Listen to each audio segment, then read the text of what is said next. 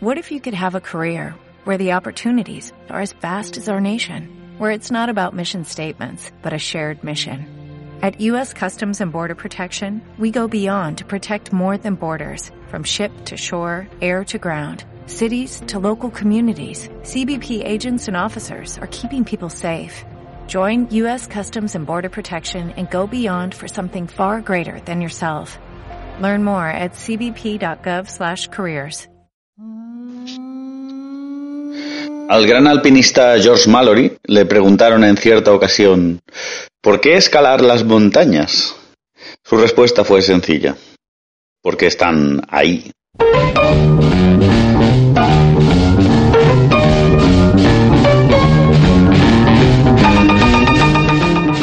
Dos de tres, un programa de radio con Mr. Rodríguez, Carlos Sanz de Galdeano y Felipe Reyes Guindo.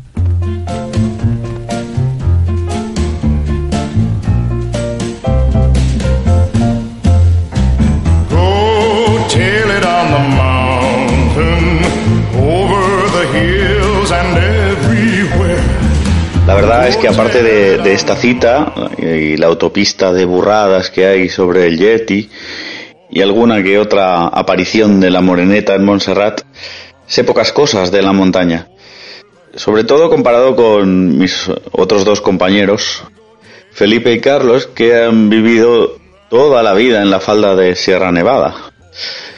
Yo nací en el Mediterráneo, como Serrat, y aquí, bueno, eh, el Tibidabo, que a duras penas supera los 500 metros, y la verdad, no tiene mucha historia más, aparte de una leyenda que dice que es el monte donde se llevó el diablo a Jesús y donde le dijo, todo esto te daré, señalando a Barcelona, si me adoras. Del latín tibi, omnia dabo, todo esto te daré, si cadens a adora veris me, de donde parece que viene el nombre. Una historia comprobada y ratificada por millones de científicos e historiadores, como podréis imaginar. Algo especial sí recuerdo de cuando unos amigos de la Zubia hace unos años me pidieron acompañarles a dar un paseo de un par o tres de días por Sierra Nevada. Un paseo que resultó ser parte de la integral de, Sierra Nevada, una célebre travesía ya medio seria, a la que creo que también le llaman los 3000, en la que casi muero merecidamente por mi condición de urbanita. En un momento de la última jornada, ya de camino a Jerez del Marquesado, alguien de nuestra expedición topó allí en medio de la montaña con un, trozo de lata, poco más grande de lo que es habitual, de unos 30 centímetros. Entonces el, jefe de expedición, Jairo, que seguro que dos de nosotros tres conocemos muy bien, nos reveló que podía tratarse de un resto del fuselaje de, de un avión que había chocado allí hacía unas décadas. Según explica mejor que yo la web tugranada.es, el 8 de marzo de 1960, un avión con marines norteamericanos a bordo se estrelló en la ladera del Picón de Jerez. El clima era muy adverso, pero con la valentía, el coraje y el conocimiento de la sierra por parte de los vecinos de Jerez, Lanteira y otros pueblos, se logró rescatar a muchos heridos. Este sendero perpetúa el recuerdo de aquellas gentes.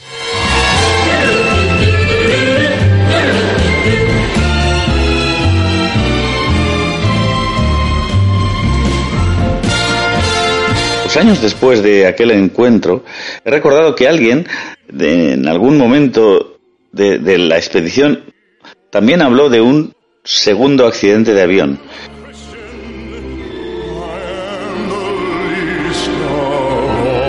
También he pensado que igual mi mente se había vuelto demasiado creativa y como decía Borges, a lo mejor estaba recordando la última vez que lo recordaba. Y me he puesto a investigar dos, dos accidentes en la misma montaña. Y tras mis pesquisas, estos son los resultados.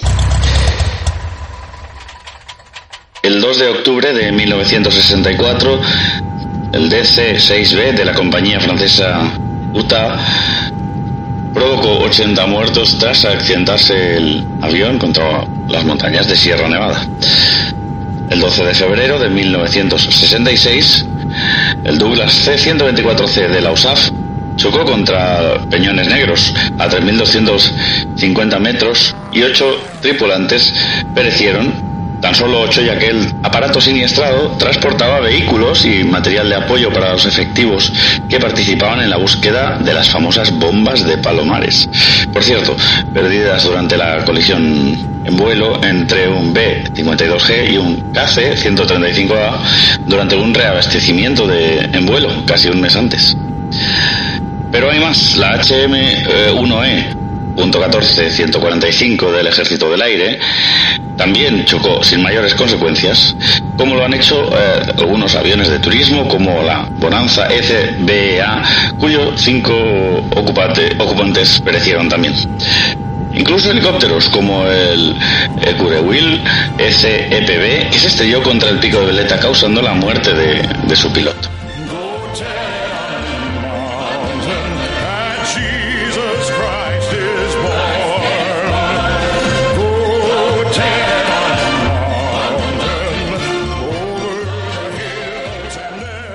Por alguna razón, Michel Lozares Sánchez escribió un libro titulado Los aviones de Sierra Nevada, que abre con la espectacular cita que hemos dicho anteriormente y que da significado a toda esta sarta de coincidencias trágico-aéreas de Sierra. Tendría aspecto esotérico preguntarse por qué todos esos aviones chocaron contra esas montañas aunque sospecho que la respuesta debe ser algo sencilla. Y en esto me acojo a la cita de Mallory.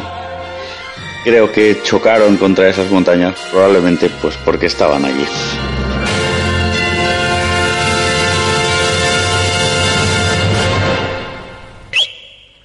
Siempre he dicho que un pueblo con dinero es lo mismo que una mula con un yo-yo. Nadie sabe de dónde lo ha sacado y que me aspen si sabe bailarlo.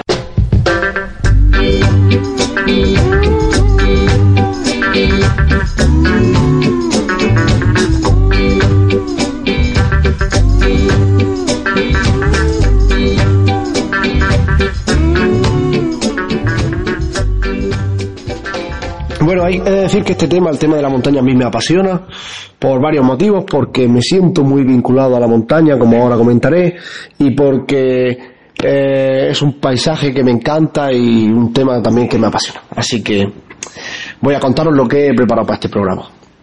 La montaña como símbolo ha representado muchas cosas a lo largo de la historia.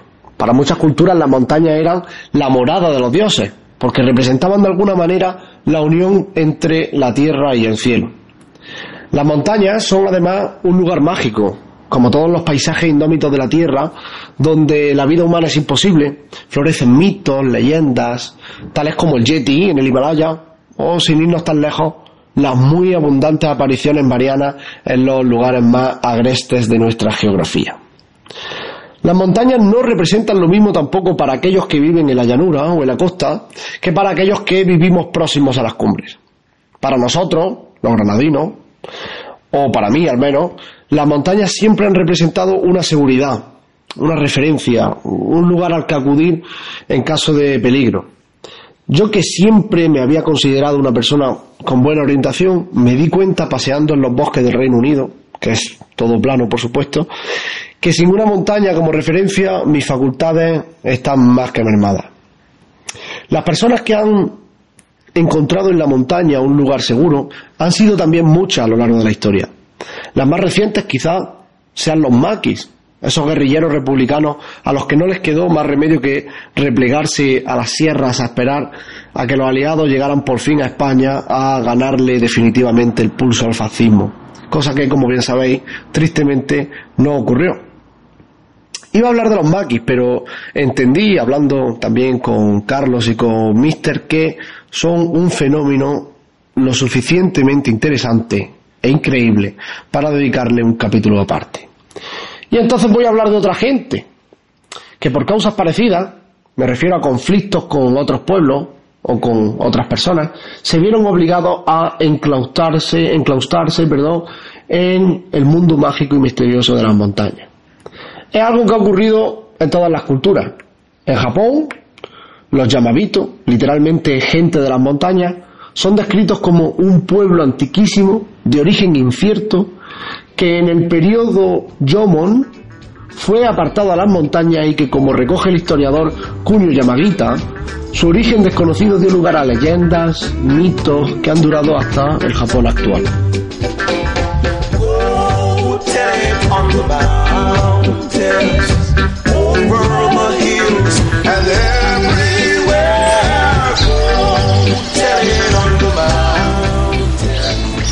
Estas historias tan exóticas y llamativas no son exclusivas de Oriente, sino que también en España hay numerosísimos casos de gente misteriosa que habita las cumbres y los valles fragosos y escondidos de la sierra. Todo el norte de la península, de hecho, ya desde tiempos prerromanos, era habitado por pueblos de origen incierto, con los que era difícil comunicarse por causa de la holografía, que permitió a su vez que una lengua como el euskera, tan enigmática hoy día como bella, haya sobrevivido hasta nuestros días. Poca gente sabe, sin embargo, de los surdanos extremeños, los agotes de los valles del Bastán y Roncal, los batuecos en Salamanca o los pasiegos de Burgos. Estos menos misteriosos que los demás, porque estos sí que han sido etnografiados y fotografiados y todavía duran hasta hoy día. Pero hay que tener en cuenta que estuvieron sin cristianizar hasta casi eh, bien entrado el siglo XVIII. Y también los maragatos de León. Todos ellos tienen un denominador común. Eran grupos étnicos marginados, relegados a las montañas y que suscitaban la aparición de leyendas en torno a ellos. Que si eran compinches de los moros, que si eran magos y brujas, que si eran secuestradores de niños, adoradores de Satán, es una de las muchas barbaridades que se han vertido de eh, estos moradores de las montañas. No por casualidad la palabra aquelarre proviene del vasco porque fue precisamente en torno a esos pueblos que a veces se dejaban ver pero que huían voluntariamente del resto de la gente los que se decía que adoraban en secreto en las montañas a el demonio o Satán.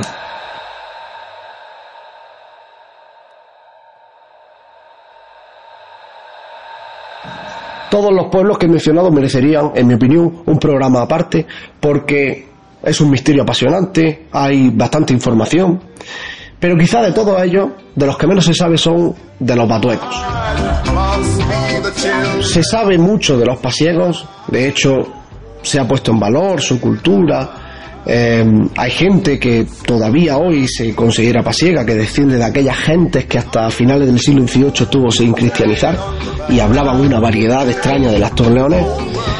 Se sabe también mucho de los agotes, que hasta hace poco también eran perseguidos, que se les llamaba así porque se decía que descendían de los godos, de godo a gote, y que mm, no habían abrazado todavía la verdadera fe, pero no se sabe nada de las batuecas, de hecho, de los batuecos. De hecho, es un mito que se ha quedado, eh, pues eso, como un mito. Es decir, todavía no se ha constatado, como en el caso de los otros pueblos malditos de, España, eh, no se ha constatado que efectivamente existiera tal pueblo misterioso en el Valle de la Batueca, en Salamanca.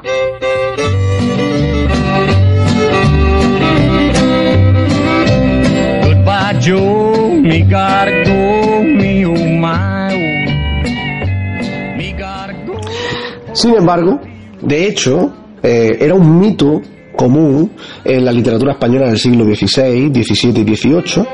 Eh, Tirso de Molina las menciona en sus, en sus obras, también Lope de Vega y Benito Jerónimo Feijo en su Teatro Crítico Universal, en uno de esos pequeños ensayos que lo componen, tira por tierra todas estas patrañas, lo que en su opinión son patrañas de el Valle de la Patueca, inspirado por esa eh, nuevo, por ese nuevo sentir de la ilustración, donde la razón tenía que imperar sobre todos esos cuentos de brujas que pululaban por España respecto al Valle de la Patueca.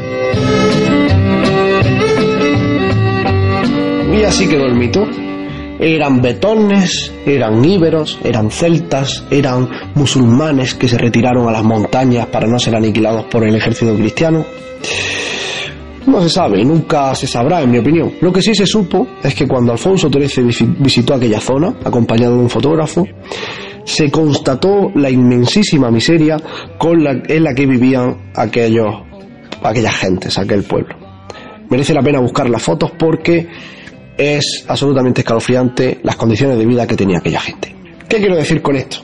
Que el origen étnico, el origen mitológico, la estirpe de los pueblos está muy bien para alimentar nuestra curiosidad, para alimentar nuestra sed de magia, a veces nuestra sed de mito, pero es poco constructivo, habida cuenta de que todos y cada uno de nosotros somos en realidad, esto está más que constatado, una mezcla inmensísima de sangres y de pueblos.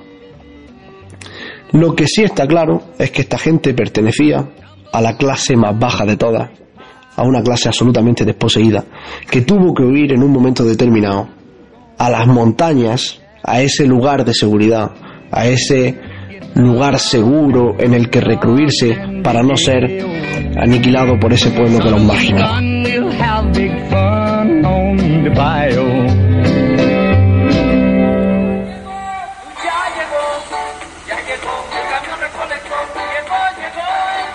Yo por mi parte hoy estoy triste.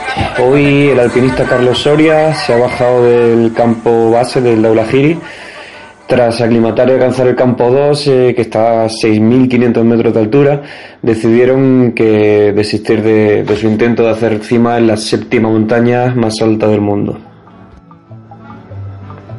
Seguro que os lo he dicho ya, pero me gusta repetirlo. Conocí a Carlos Soria el año pasado en Pokhara, en Nepal. Was born under a wandering star. I was born under a wandering A lo mejor pensáis que es un montañero más, que, que hay muchos y que son muy duros, pero que si- simplemente será un montañero más. Pero si eso pensáis es que no os da, sabéis que este tipo tiene 80 añazos, que tiene una operación de rodilla que le han cambiado la rótula entera, que se la cambiaron el año pasado, y que probablemente consiga, si consigue hacer el doble giro la próxima temporada, ser el hombre que hace los 14 miles eh, con mayor edad, que no es poco. until the day I die. Aching for to stop and always aching for to go. Yo no sé vosotros, pero a mí yo siempre me he preguntado cuántos de esos alpinistas han hecho trampa. Me explico. Imaginad que estáis eh, como a 4 kilómetros del Mulacén, creo que los dos lo habéis visto. Bueno, Felipe sé que ha estado en la cumbre, no sé Dani, pero bueno, estáis a punto de llegar, si no os lo imagináis, estáis viendo la cuesta infernal esa que hay antes de llegar, que no se acaba en la vida, se mete niebla, invierno, nieve, no hay nadie alrededor, y dices, oye, que le den por culo a la cumbre, si la estoy viendo, mm, no me va a servir de nada llegar, no voy a ver nada porque está todo lleno de niebla. Y, joder, es asquerosamente fácil decir que has hecho cima, ¿no? Mm, No hay nadie alrededor, nadie va a poder contrastar si, si has llegado o no. Te das la vuelta y dices que has llegado y todos están contentos. Me parece demasiado simple, ¿no?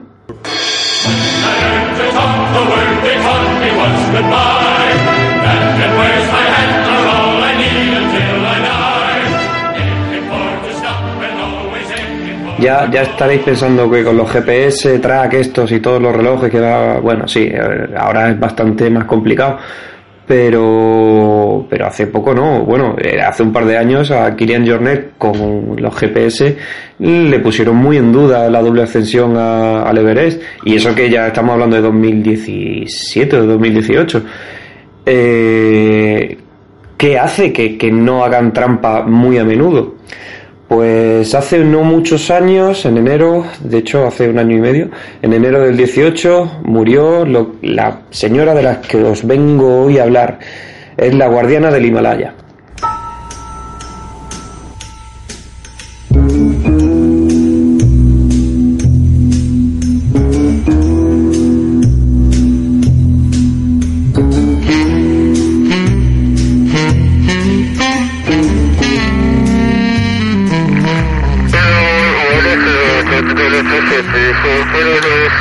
La guardiana del Himalaya no era la mujer del Yeti, que por cierto era así este dato estúpido que me encanta soltar.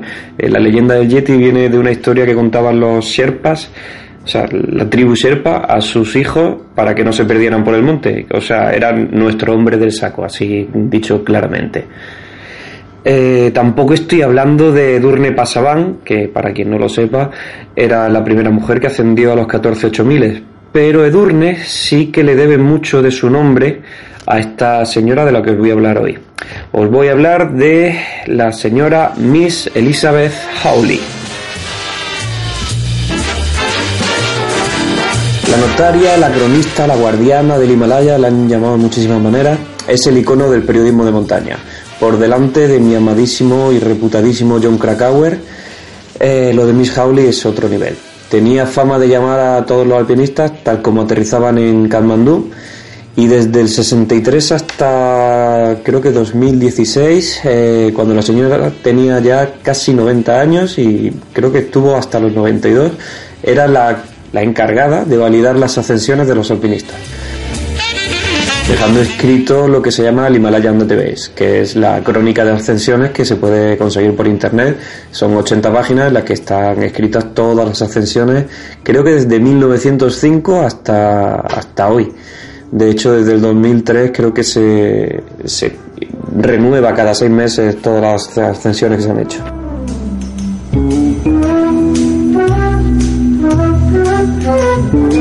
Pero aquí lo que me interesa es quién era Miss Howley. No sé pronunciar Howley, no sé si es Howley o Howley, me da igual. Y tampoco sé pronunciar Ascensión porque soy andaluz, o sea que me da igual. Bueno, si buscáis su foto en internet acojona bastante porque, ¿sabéis esa profesora de lengua que todos hemos tenido en algún momento en el instituto, en el colegio, que entra por la puerta y sabe que no has hecho los deberes? Pues esa, es mirar la foto por internet porque es que es esa. La señora nació en, el 23 en Chicago, se hizo periodista, trabajó para Reuters y en el 63 le ofrecieron cubrir la expedición americana al Everest. Ahí se enamora de Nepal, se enamora del alpinismo y, bueno, perdón, no se enamora del alpinismo, se enamora de hablar con los alpinistas. Y no para de entrevistarlos y de escribir cada detallito que le van contando de cada una de las expediciones que pasan por allí. Que por cierto por allí pasan todas las expediciones de los 8000 excepto las del norte del Karakorum que son el Sisapagma y creo que el Gassenbrum ah y el K2 claro. Al poco tiempo tuvo la suerte de escribir un artículo bueno o la maña sobre la muerte del primer ministro nepalí que fue portada en el Times y ultra famosísimo artículo que le dio bastante fama, de manera que los alpinistas que ya iban hacia ella con anterioridad, en ese momento ya se vuelve de absoluta necesidad. Además, se hizo amiga de un tal Edmund Hillary, que si no lo conocéis es el ultra famosísimo neozelandés que alcanzó la cima del Everest. Eh, bueno, siempre que hablo de, en algún momento con alguien de, este neozelandés, me gusta decir que esa acordada no iba sola, no iba solo el Hillary, también iba, también iba Tenzin Norgay, que era el Sherpa que iba con él. Lo que pasa que el Tenzin Norgay este era morenito y nepalí, así que no le importa a nadie.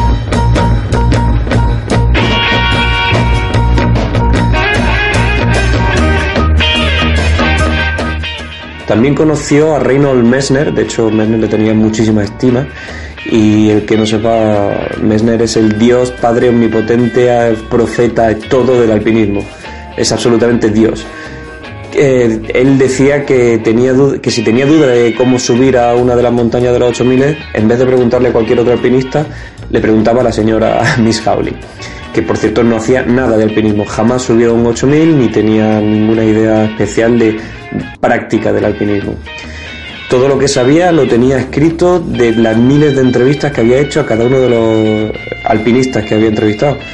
Se sabía cada detallito, cada cruce, lo que las montañas que se podían ver a cada lado, era algo bestial. Eh, el propio Messner la llamaba la Sherlock Holmes del montañismo.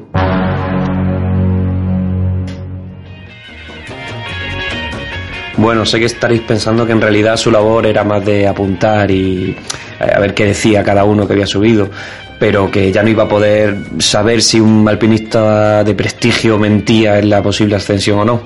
Pues nada más lejos de la realidad. Flipa con la señora porque cogía a los alpinistas, los sentaba, yo me lo imagino, con una mesita de camilla, con su tesecito caliente, les ponía una cara de mala hostia que flipas, y les empezaba a hacer preguntas, miraba sus fotos y realmente mmm, acojonaba a los alpinistas, la llevaban el pequeño terror. La señora era bastante pequeña, por cierto. Imaginaos a un Reynold Messner o a cualquiera de estos grandísimos alpinistas, al propio Cho, al propio Soria, eh, acojonado en una mesita de camilla con esta señora delante. Para que veáis que no es coña lo que digo, eh, o sea, esto era muy, muy en serio. Al que, al que iba a ser el primer británico en hacer los 14 8000 le dijo que no, que su ascensión al Choyu no le parecía, le, parecía dudosa y que si quería ser el primer británico en tener los 14 8000 tenía que subirlo de nuevo, tal cual. Figuraros la cara de ese tío. Y en 2010, que no hace tanto, pasó lo que algunos recordaréis de Durne Pasaban, que se estaba disputando ser la primera mujer de la historia en conquistar los 14 y se lo estaba disputando con la coreana Woo En Sun. Lo he tenido que apuntar. La coreana decía que había llegado al Kachenjunga en 2009 y cuando empezó a haber dudas de esa, de esa ascensión, fue a Miss Howley, la, vamos, fue la propia Durne la que pidió entrevista con Howley y Miss Howley eh, la investigó, vio las fotos y dijo que su que no podía demostrarse que había hecho cima, que sus datos no eran concluyentes. De manera que ha pasado la historia eh, la propia Durne Pasaban y no la coreana, porque la señora Miss Howley dijo que no. Me encanta esta señora. Pues este año aunque Soria hubiera hecho cima, no habría podido ver a Elizabeth Hawley, porque murió, como ya he dicho, hace un par de años, de, murió en Kathmandú, en la ciudad que vivió casi cinco décadas, y con ella se fue el Google de los montañeros, lo sabía todo, pero eso sí nos deja, como ya he dicho, una crónica que se sigue renovando y que, vamos, cada seis meses puedes volver a bajártela por internet y es una crónica en la que quiero que sepáis ahora mismo que en algún momento del futuro, no sé cuándo, aparecerá mi nombrecito. Así, a lo mejor lo tengo que poner en boli en una esquina pequeñito, pero aparecerá, os lo aviso. Bueno, Dani, Felipe, os quiero. Un abrazo.